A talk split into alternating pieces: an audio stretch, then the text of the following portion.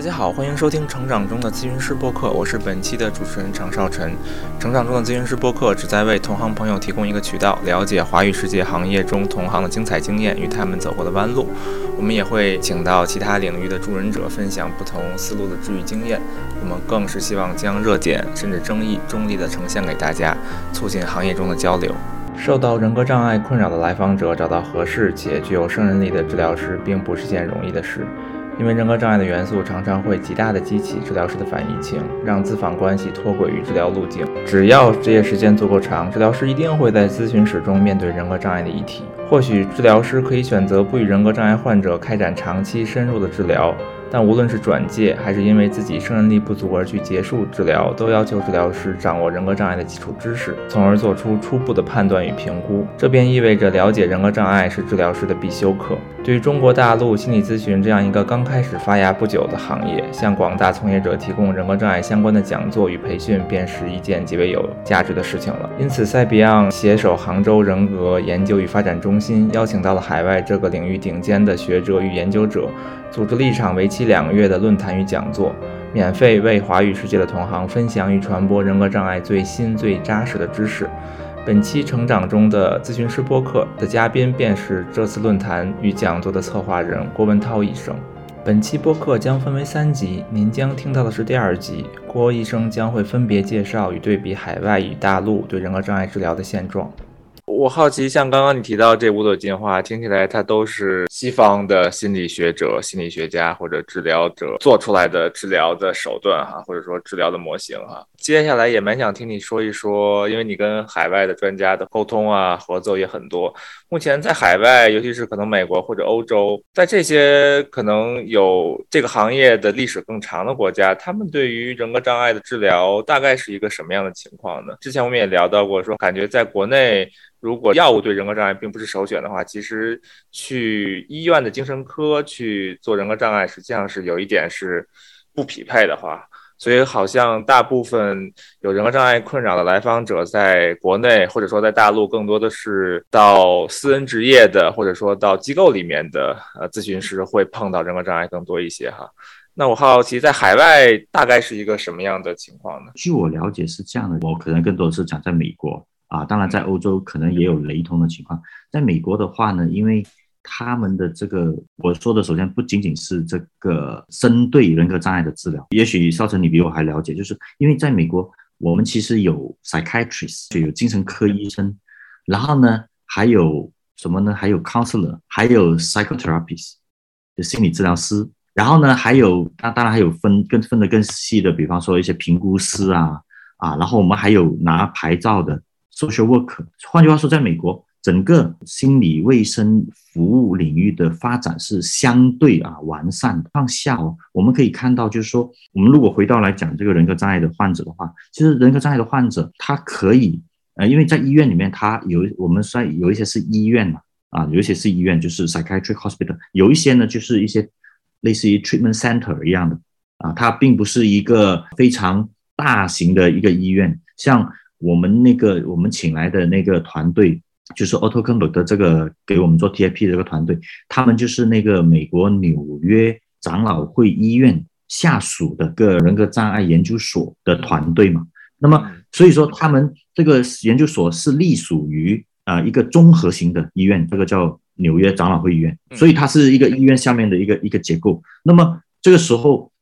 患者去里面就是可以接受精神科的治疗啦，也可以接受别的内外科的治疗。有一些机构它就不是那个呃，一定像这种综合医院里面的精神科，它有时候是一些 treatment center 啊，专项的治疗，包括美国也蛮有的什么饮食障碍治疗中心啦、焦虑中心啦等等。的确，在美国有很多这种专项的治疗中心，尤其是刚刚你说的，比如说治疗成瘾的呀，或者治疗食障碍的呀。或者治疗创伤的呀，而且是许多的治疗中心，它会规模还蛮大的，而且在这个治疗中心里面，可能是像你刚刚说的精神科医生、社工，然后咨询师、护士，包括精神就是专门做 psychiatric nurse，就是精神类的护士，它是一个整个的一个团队，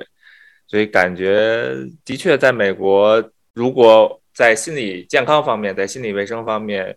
如果有一个大概的确定的诊断的话，去这种 treatment center，去这种治疗中心，的确会有很多选择。而好像在国内，目前因为种种原因吧，我想无论是这个行业的发展，还是经济发展的原因吧，这个 treatment center 这种模式，在国内或者在大陆并没有哈，所以好像大家除了到社会上的机构，或者说私人职业的咨询师以外，就只能是去公立医院的精神科了，或者说就是像。可能北京这边回龙观医院或者北医六院的这种精神类的医院哈，但是即使是这类医院，好像更多的也是药物治疗为主，然后心理治疗可能也不是一个特别强的项目哈，相比于海外来说。对对对，我蛮同意的。所以说，一个患者他其实完全可以选择说，我我到精神科医院去看。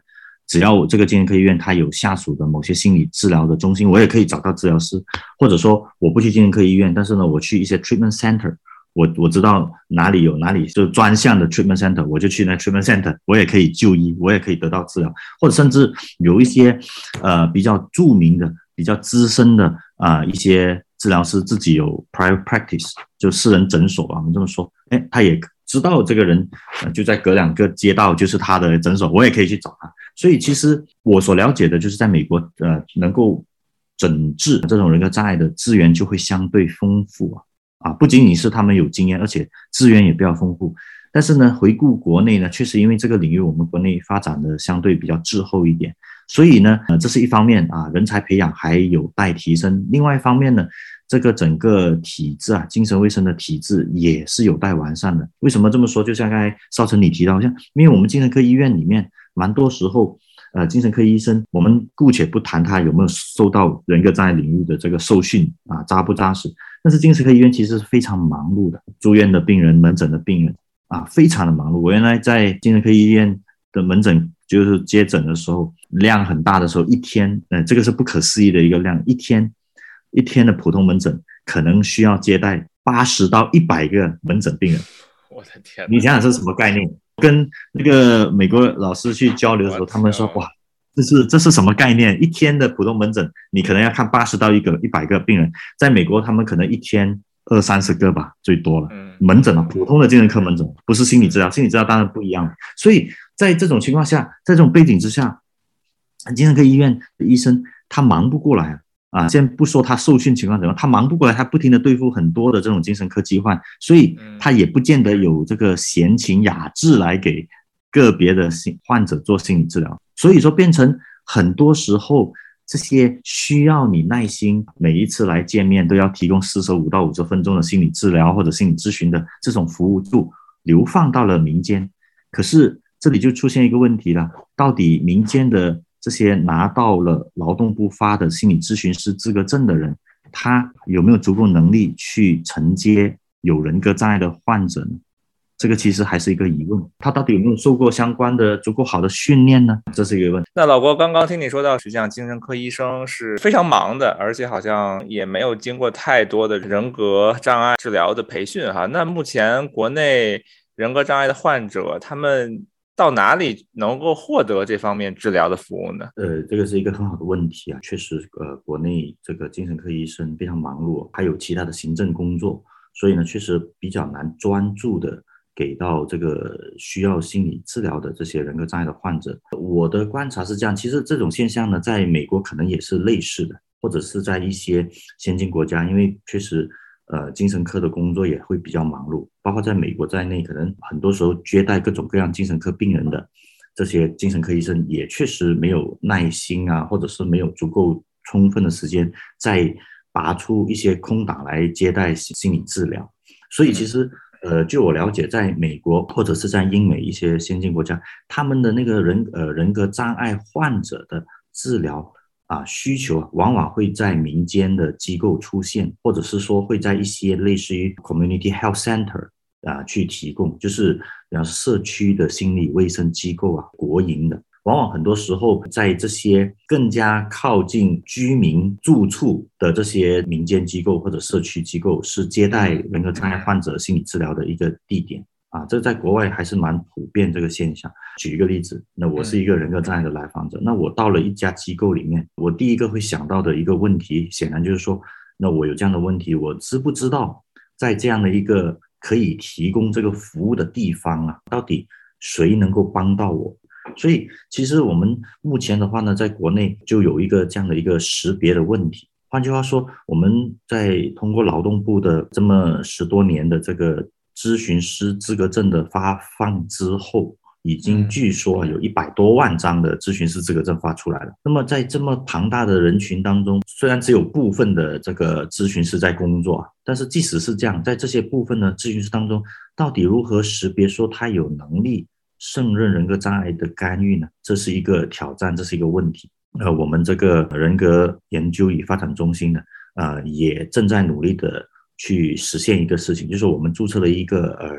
中国的人格障碍网站，我估计啊，可以大的一点来说，就是可能是国内第一个呃聚焦于这个人格障碍领域的一个网站。希望在网站上面呢，能够邀请能够证明自己接受过人格障碍治疗的训练的治疗师啊或者咨询师，呃，能够找到他的联系办法啊，能够公布在我们网站上。如果说这些人格障碍的来访者，他觉得哎，他需要知道我的这个城市，如果我需要找这个人格障碍。有胜任力的治疗师，我知道去哪里找他。对我们希望我们的网站将来我们建设这样的一个网站，能够提供这样的一个信息。但是呢，接下来有一个问题就是说。呃，有胜任力的咨询师，他不一定是治疗师，他不一定拥有这个治疗师资格证。抱歉打断一下，就是你说的治疗师是国家发放的心理治疗师的那个证，就是有那个证的治疗师，就是医院系统里面的那个，就是卫生部发的那个，对吧？对对对，没错。因为拥有你无论是拥有精神科医生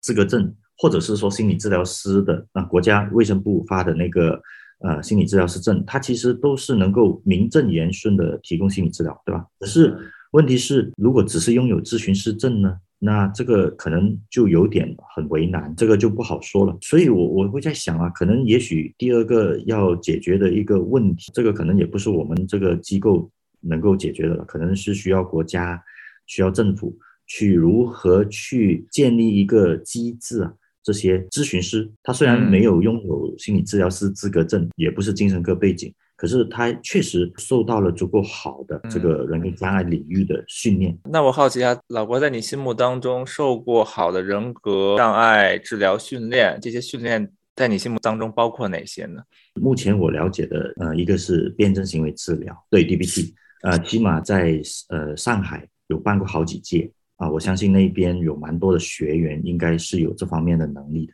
另外，我听说，就像我前面有提到，就是四川他们那个精神卫生中心，也是在大概是一一六还是一七年，或者是一八年的时候，也办了全国第一届的 DBT 训练。我相信他那边，当时我了解到，好像也有培训过一两百位的治疗师或者咨询师吧。我相信，如果他那个系统是一直有延续的啊受训。包括有督导的话，我相信他那边也会有一批的呃受训的这个咨询师了。当然了，这个到底有没有足够的胜任力，其实也不是我说了算的，而是他们的培训系统里面的他们的督导师说了算。那比方说，除了像我刚才提到的 DPT 以外，像我我们机构在操办的这个 TIP，就是移情聚焦治疗。对吧？那么我们就会有考核呀。比方说，这些咨询师学了呃理论知识和技术之后，他要在临床当中去实践，并且要受到专家的督导和最后在一个非常完善的考核体系上去考考证。那么考到证以后，起码如果说这些国外专家认可说，哎，这个咨询师的这个操作、这个治疗的水平已经符合了那个治疗的要求的。也确实能够实实在在的帮到这些求助者的，那么我想这个就是所谓的有胜任力的咨询师了。OK，就一个是 DBT，一个是 TFP，还有吗？其实，在国外的话呢，当然还有了，还有 MBT 的啊，心智化基础治疗，也还有呃 Schema，就是那个图示治疗。就像呃，我前面应该有提到，就是说我们这个五朵金花嘛。但是问题就是说，五朵金花里面，现在国内比较明确引进的就是 DBT 和 TFP 了。心智化的治疗目前没有人引进，而另外一个就是 Schema 的话呢，呃，我们国内就是有一个民营机构在引进，可是他们那边发展的怎么样不知道。而且我相信啊，即使有很好的理论培训和督导，那要能够考到他们系统。认可的一个图示治疗的一个合格证书，也是需要假以时日的，也还是需要时间的。不管是哪一个培训体系，呃，如果说能够获得相关的一个国际上的认可之后，我有留相信，其实这些咨询师也还是有能力去胜任提供服务给这些人格障碍患者。但是因为碍于他们的那个呃早年的这个学习的呃专业啊啊，他们从业的一过往的经历，他们确实没有心理治疗师证，确实没有精神科医生的资质。那么问题是这部分的人，他怎么样能够很好的？进入这个卫生系统啊，这个或者心理健康的服务系统，去帮助到这些迫切需要帮助的人格障碍患者呢？我想这个问题我只能提出啊，我无法解决，或者说我们也不可能是一个机构能解决。我但是我相信这个问题是值得我们国家政府机关去思考的一个问题。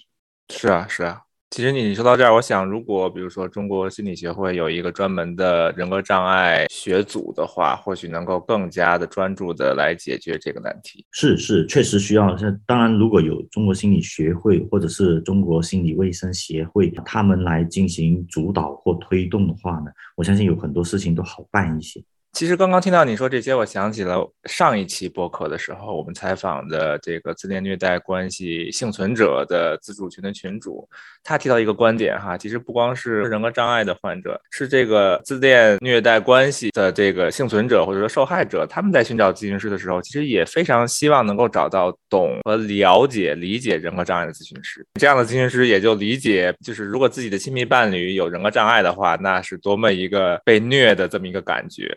所以可能也也甚至应该更能理解受害者或者幸存者在另外一方经历了什么。所以我想，受过这方面的培训的咨询师，其实对于两方的来访者都会有很大的好处。我非常同意，这个是一个很好的视角，一个很好的 point。我完全同意啊，他们有更加切身的感受了，确实有可能会更好的能够帮助到这些自恋、这些自恋受虐的幸存者。我我我同意。有精神科医生的背景，从你这个视角来看。我们仅是排除了可以给诊断的权利以外，你觉得心理治疗和心理咨询目前在国内在大陆，它最主要的区别是什么呢？开玩笑的说一句，就是两个字的区别，一个叫咨询，一个叫治疗。你指的是只只是字面意义上的不同吗？只是法律这个名字上的不同吗？这个心理咨询和心理治疗，坦率的说，就我个人的意见来看，在我们国内的这个。心理卫生的临床工作中，真的不是特别能够容易区分的。在我的经常在一些朋辈的案例研讨会当中，或者是有时候一些跟同行的一些交流当中，会发现呢，会感觉到其实虽然他们是心理咨询师，可是他们在临床当中所提供的心理服务的那个模式内容，呃，真的是和这个心理治疗并没有一些明显的差别。在零三零四年，在有这个劳动部发送的心理咨询师考证的时候，其实我我相信国家对于这个区分，没有一个很好的办法来进行，因为确实那个时候我们国家已经发现了，我们国家确实需要足够大量的呃心理从业者进入这个领域，去帮助呃有心理疾患的啊来访者。但是呢，如果完全靠卫生系统里的，无论是靠那一些精神科医生，还是说靠赶紧培养一波啊心理治疗师，我相信都远远不足以帮助这么庞大数量的啊心理疾患的患者。嗯啊，所以我相信也这个原因，所以呃，就毫无疑问，在劳动部就会开放说，哎，我们有这个叫做心理咨询师的考证，然后允许。一些人进入这个领域来去帮助需要心理援助的一些来访者，最后这些仅仅只是持有心理咨询师资格证而进入了心理卫生领域工作人，实际上跟心理治疗没有什么太大的差别，因为他们面对的还真的是需要心理咨询或者叫心理治疗帮助的啊！我相信这个是我们国家发展当中的一个一个现况啊。至于说将来，我认为啊，随着这个学历教育的一个调整。比方说，我们国家慢慢的会有更多的临床心理学专业的这个建立，一些喜欢从事心理工作的人可以直接在学历教育上直接进入这些啊临床心理学去学习，然后呢成为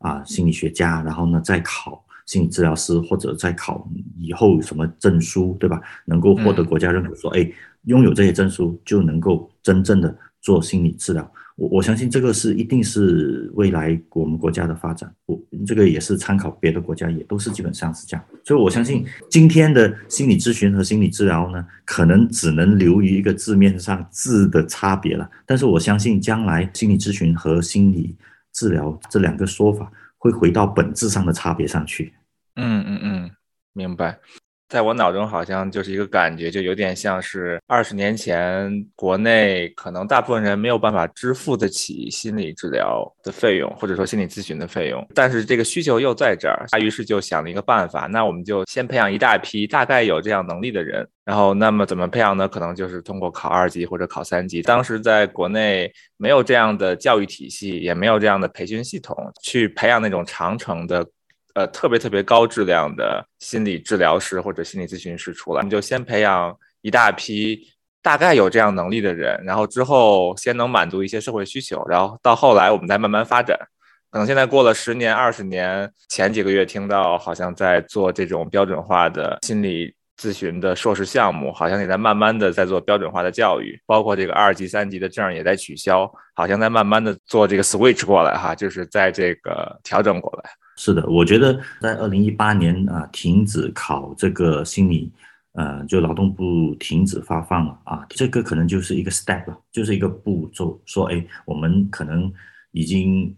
培养的足够庞大的这个拥有这个心理咨咨询师资格证书的人了，已经基本面已经有覆盖那么多，因为我如果没搞错，你从二零零三到二零一八年，这差不多十五年、十六年的时间里面，大概全国发放了可能有一百二十到一百三十万张的证书。嗯，说多也不算很多，对比于我们国家的这个人口来说，可是也蛮多了。但是呢，有没有把这一百多万的证书的这个执政者有没有进一步给他们更好的训练，让他们具有更多的胜任力？我想，其实是国家正在思考的一个问题。否则的话，很多人只是考了一个证，啊，说句实话，我们也都知道这个证是怎么考的，对吧？你学习一年就能考到了，是吧？那这个证是怎么出来的？其实这个蛮容易去理解。但是你有了这个证书之后，后面的继续教育能够怎么样把你训练成为一个有胜任力的咨询师，是一个值得我们思考和往往前有这种发展性思考的一个想法的去关注的 point。Yeah, yeah. 你说到这儿，我之前在哪里看到哈？其实这好像也跟一个国家或者说一个城市的这个人均收入水平有关。我之前看到一个数字，好像说是当一个地方的一个国家的人均 GDP 超过一万的时候，大家开始有旅游的需求，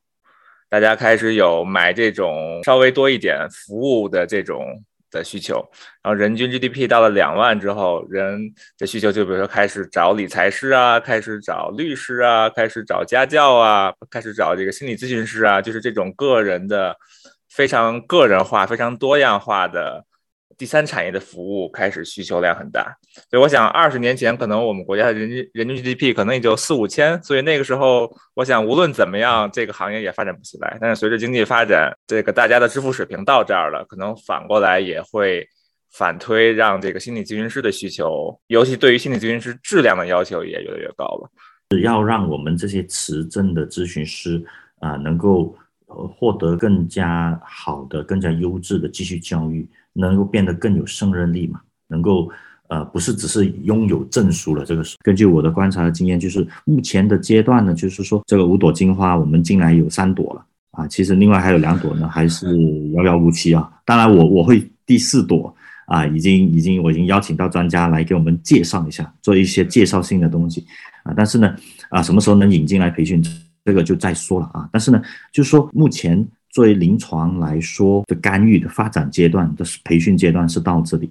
所以我们只能这么说，在有更多这方面领域的培训进入国内之后，慢慢的会有更多的专项的人才在这个部分受到培训，可能会把他们围绕人格障碍的治疗可以做得更好、更专业也有效。如果说简单带一句来说，从人格障碍这个领域的研究来说，我其实很简单的，我我就给你一个提议，比方说。我们国内的数据库、文献库，像方正啊、智网，就你知道到智网或者是方正这个数据库，你去那个搜索条里面收入，只要搜人格障碍，然后你拉出多少篇文章，你就知道我们国内人格障碍领域的研究到什么水平了。